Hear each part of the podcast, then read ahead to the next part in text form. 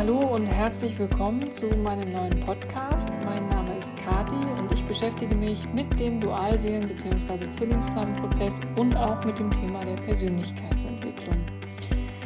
Ja, heute habe ich das Thema Gefühlsklärer für euch mitgebracht. Das ist, ähm, wie ich finde, doch ein sehr umfassendes Thema was immer sehr schwer in so kurzer Zeit zu beschreiben ist, aber ich habe euch so ein paar wesentliche Eckpunkte äh, mitgebracht und ich hoffe, ihr könnt dann auch seine oder ihre Sichtweise, nämlich die des Gefühlsklärers, besser verstehen.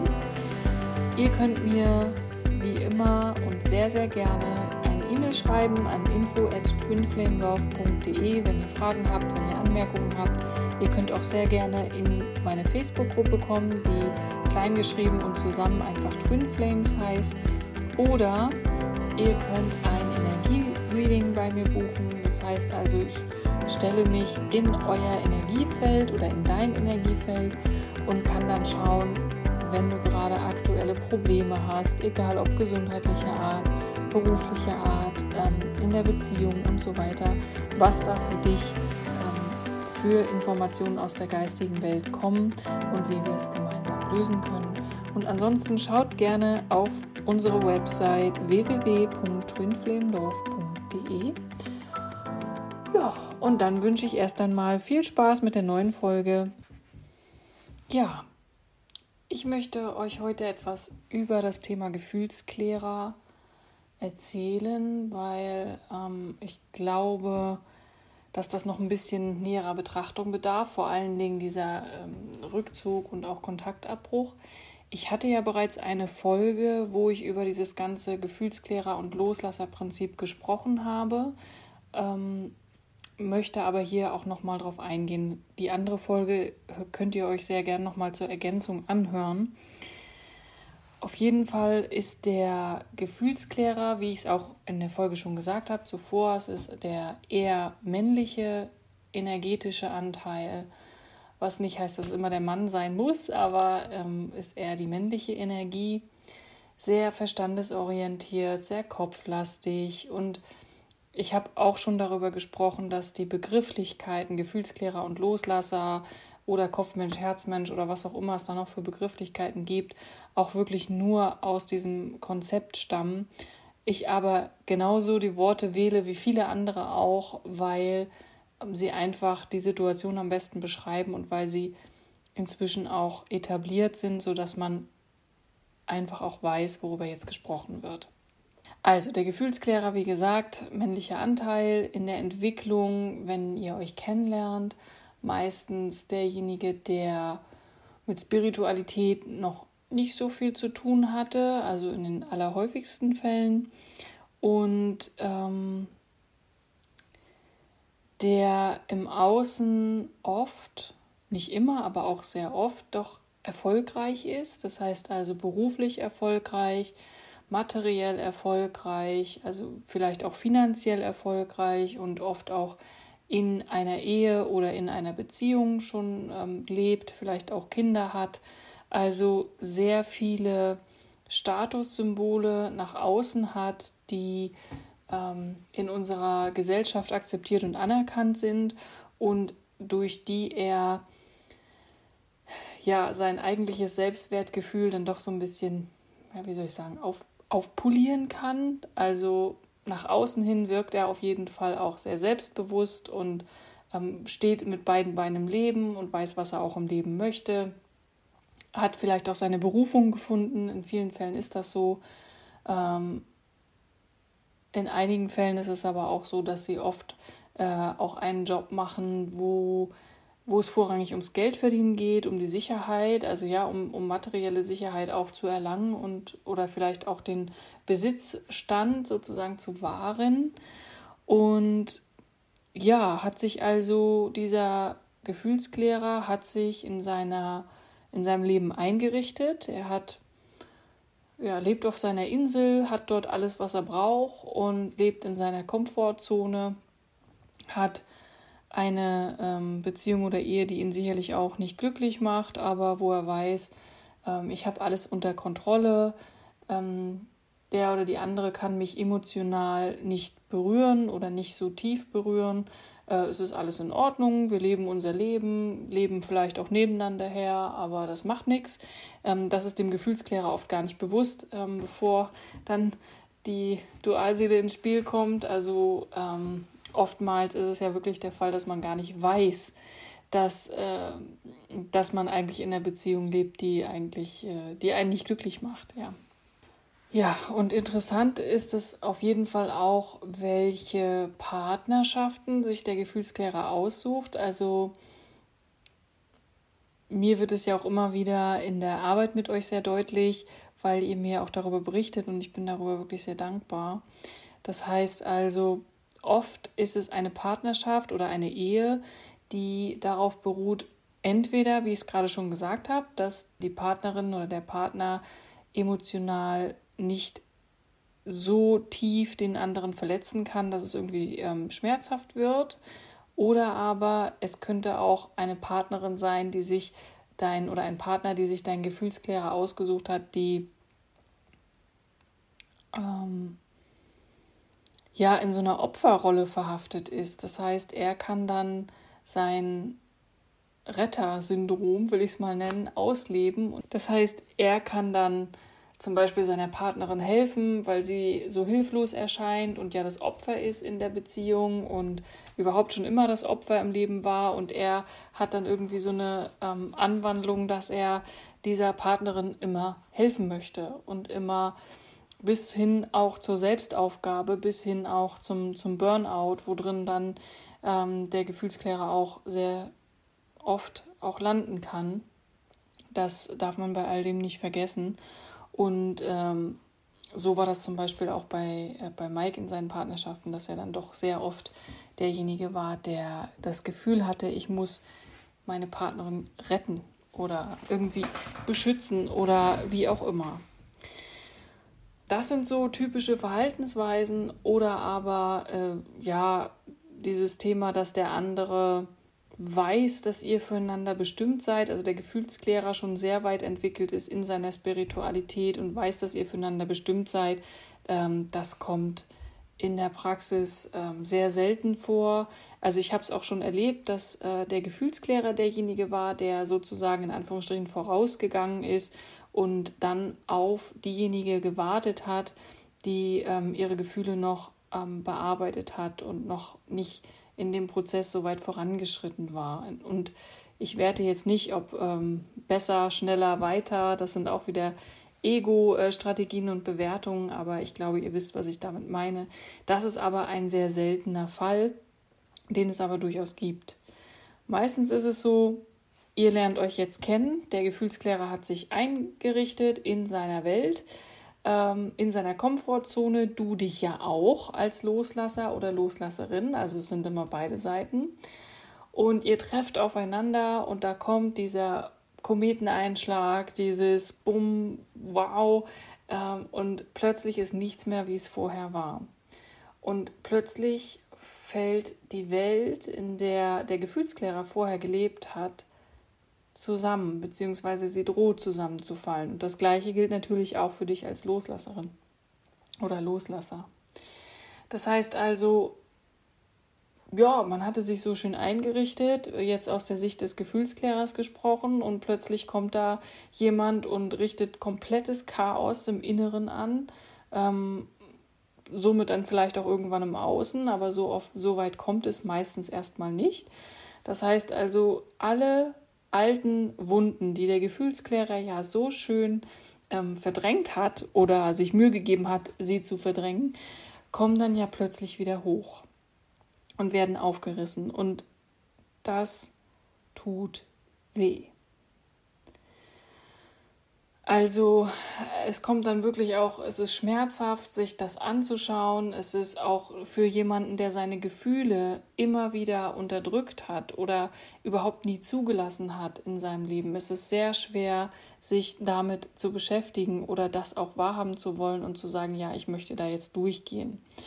Und wieso hat er seine Gefühle oder sie ihre Gefühle ähm, weggedrückt? Grund dafür sind meistens traumatische Erfahrungen in der Kindheit oder in der Jugend oder auch Verletzungserfahrungen in den frühen Jahren, beziehungsweise es kann natürlich auch aus früheren Beziehungen sein.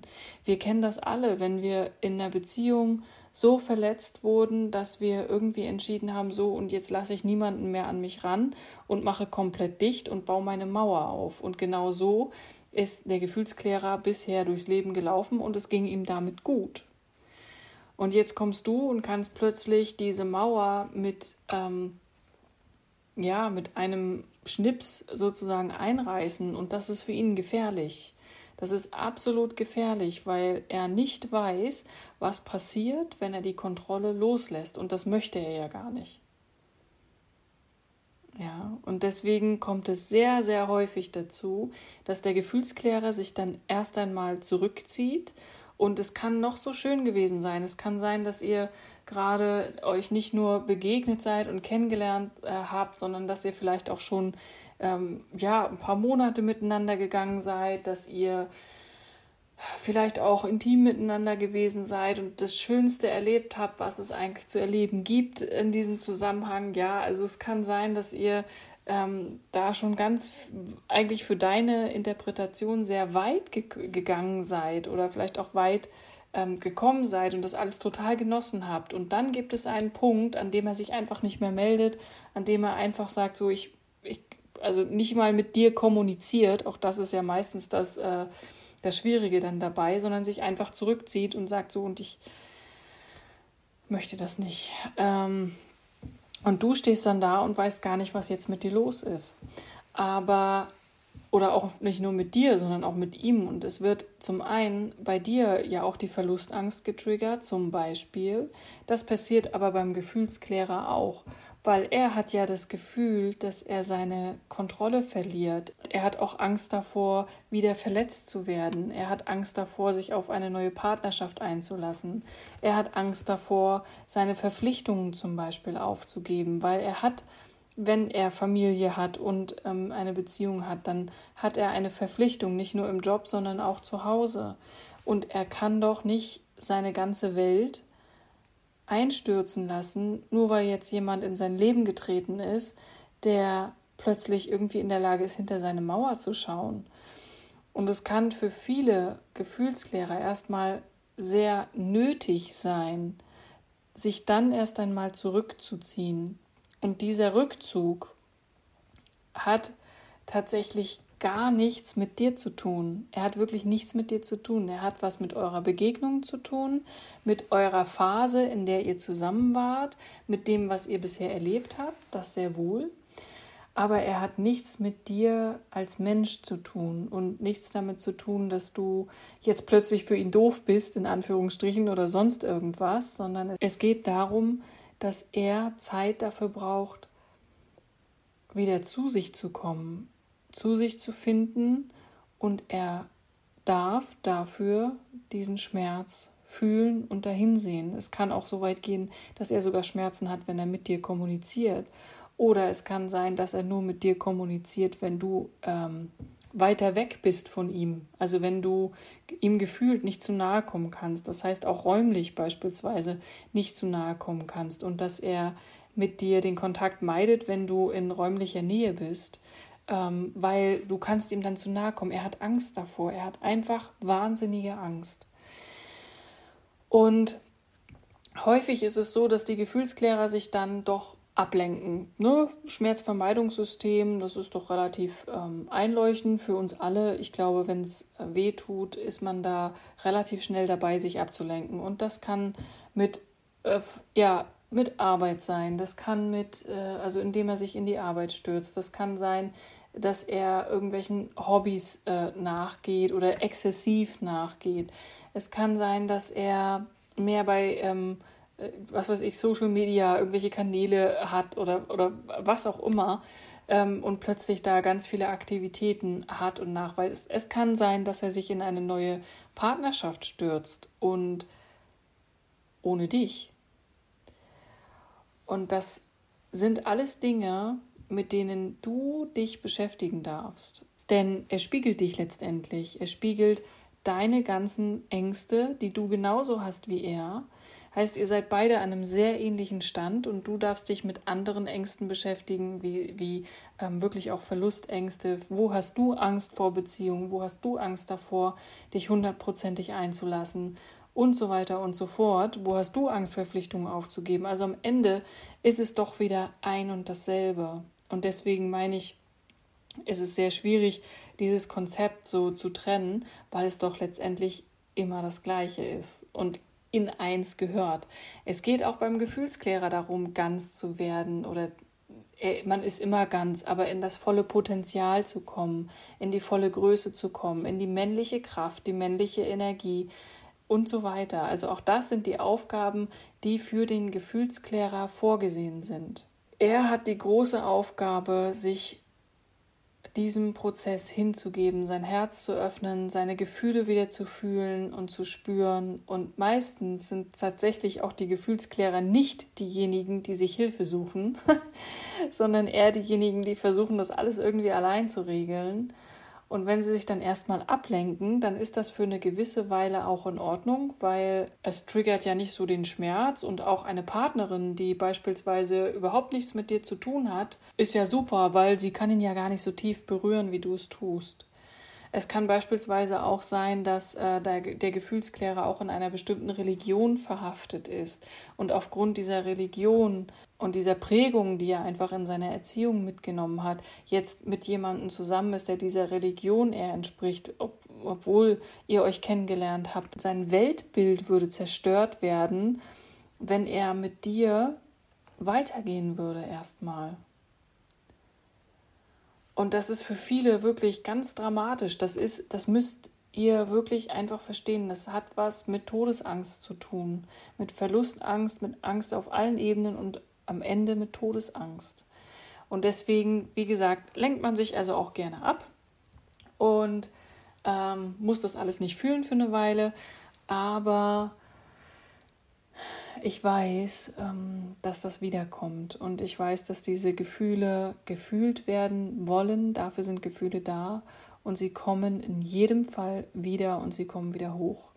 Und es ist egal, was da der Auslöser ist. Und ich äh, möchte jetzt gar nicht den Teufel an die Wand malen, in Anführungsstrichen, sondern es kann wirklich sein, dass ein geliebter Mensch geht. Es kann sein, dass irgendwelche anderen Schicksalsschläge da mit verankert sind aber es wird eine Situation geben, in der er aufwacht und in der er anfängt darüber nachzudenken, ob das, was er bisher gelebt hat, wirklich das Richtige für ihn ist.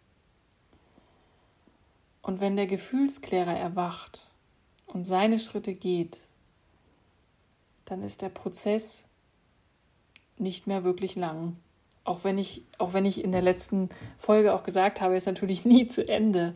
Aber diese, diese tiefen, intensiven Aufarbeitungen, diese tiefen Gefühle, dieses tiefe Heilen, Transformieren, was in diesem Prozess passiert, gerade im Wechselspiel zwischen Anziehung und Abstoßen, das ist nach diesen ganzen Transformationen wirklich überstanden. Und dann geht es darum, gemeinsam den Weg weiterzugehen. Das heißt also, da ihr ja sowieso eins seid, wird es so sein, wenn du deine Themen gelöst hast und wenn du weiter deine Themen löst, wird er irgendwann auf einer energetischen Ebene spüren, dass bestimmte Themen bei ihm zum Beispiel gar nicht mehr so stark sind, weil du löst Sachen für dich auf und zeitgleich, ihr seid eine Seele, werden sie auch bei ihm aufgelöst, beziehungsweise ein wenig schwächer. Du kannst natürlich nicht seine Wunden heilen, die er in der Kindheit, ja, gerade durch die Prägung der Eltern mitgenommen hat oder erlebt hat. Das muss er selber tun. Das, was du für dich tust, kommt bei ihm an. Ganz, ganz 100 Prozent auf einer ganz anderen Ebene wird er es spüren. Und er muss dann auch nicht mehr vor dir weglaufen, weil es nichts mehr gibt, wovor er weglaufen muss. Letztendlich ist es dann so, dass bei dir ja die Trigger aufgelöst werden, die er in dir hochgeholt hat, und bei ihm die Trigger aufgelöst werden, die du in ihm ähm, gesetzt hast und durch die er so eskaliert ist oder was auch immer. Und wenn diese Trigger nicht mehr existieren, ja, dann gibt es ja nichts mehr, was da letztendlich dazu führt, dass der eine immer wegrennt und der andere ähm, sozusagen hinterher, in Anführungsstrichen. Und das kommt auch auf energetischer Ebene an.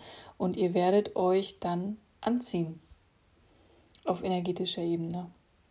Und dann sicherlich auch physisch. Also es ist eine ganz, ganz spannende Herausforderung, da diesen Prozess zu gehen. Ich bin auch der Überzeugung, dass ihr euch auf Seelenebene auf jeden Fall verabredet habt, dass ihr diese Problematik hier in diesem Leben genauso lösen werdet. Und ich möchte dir aber trotzdem mit auf den Weg geben, warte nicht auf ihn, sondern Meistens ist es so, dass die Loslasserin oder der Loslasser schon vorgegangen ist, die Schritte schon gemacht hat und immer noch an sich arbeitet und schon soweit eigentlich fertig in Anführungsstrichen ist. Wenn du aber wirklich soweit bist, dann fühlst du und spürst du, dass du tausendprozentig glücklich bist, ohne dass er oder sie bei dir ist. Und wenn du das noch nicht kannst, dann bist du auch noch nicht fertig. Ähm, also da existiert dieses Thema äh, Verlustangst nicht. Da existiert einfach dieses Thema nicht. Ähm, ich habe Angst davor, was jetzt in der Zukunft kommt. Ich mache mir Sorgen oder sonst irgendwas. Irgendwann, wenn du so weit bist, dass du das alles für dich aufgelöst und bearbeitet hast, bist du in der Lage, im Hier und Jetzt zu leben. Du bist in der Lage, glücklich zu sein auch wenn er gerade physisch nicht bei dir ist und du weißt, dass er immer auf einer anderen Ebene bei dir ist. Du fühlst ihn, du spürst ihn. Manchmal kann man sich auch hören gegenseitig. Telepathische Fähigkeiten sind da immer noch dabei.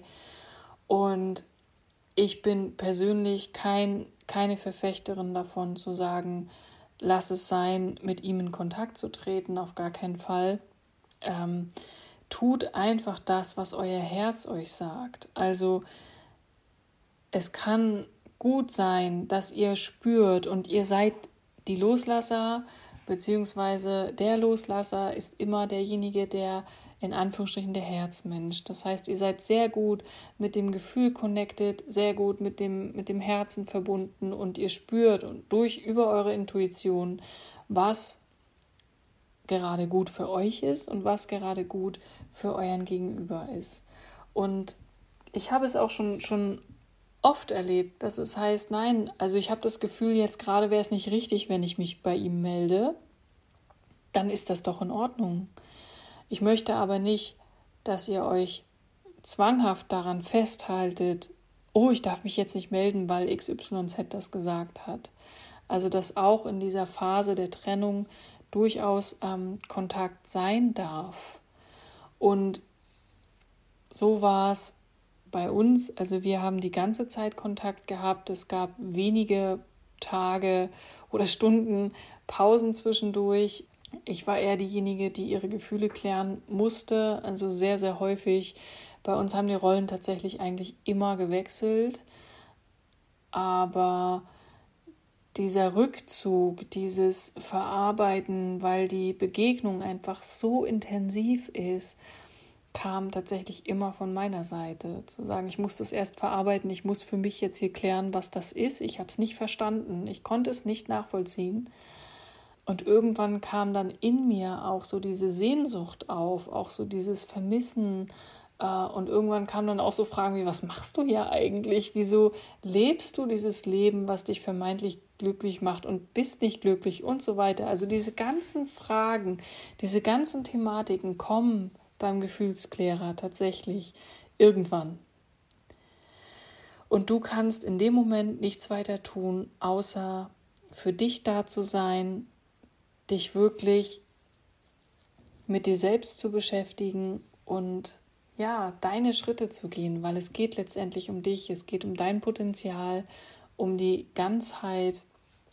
Und wenn du jemanden hast, der deine Dualseele ist, beziehungsweise deine Zwillingsflamme und du weißt es, und ihr könnt auch über solche Dinge reden oder über Spiritualität reden, dann kann ich dir auch sagen, aus der Erfahrung, es ist sehr, sehr selten und es ist wirklich ein Geschenk, wenn das so ist. Meistens ist es so, dass der andere das zunächst im Prozess komplett ablehnt, der Gefühlsklärer aber ähm, irgendwann dann selbst dahinter kommt, dass es vielleicht gar nicht mal so verkehrt ist, was du ähm, damals dann vielleicht dort erzählt hast. Genau. Ja.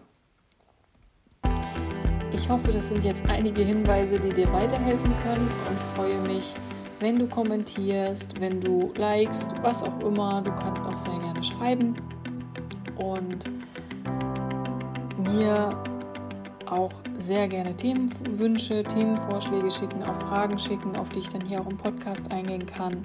Also, was auch immer du magst, melde dich gern bei mir und bis zum nächsten Mal. Tschüss!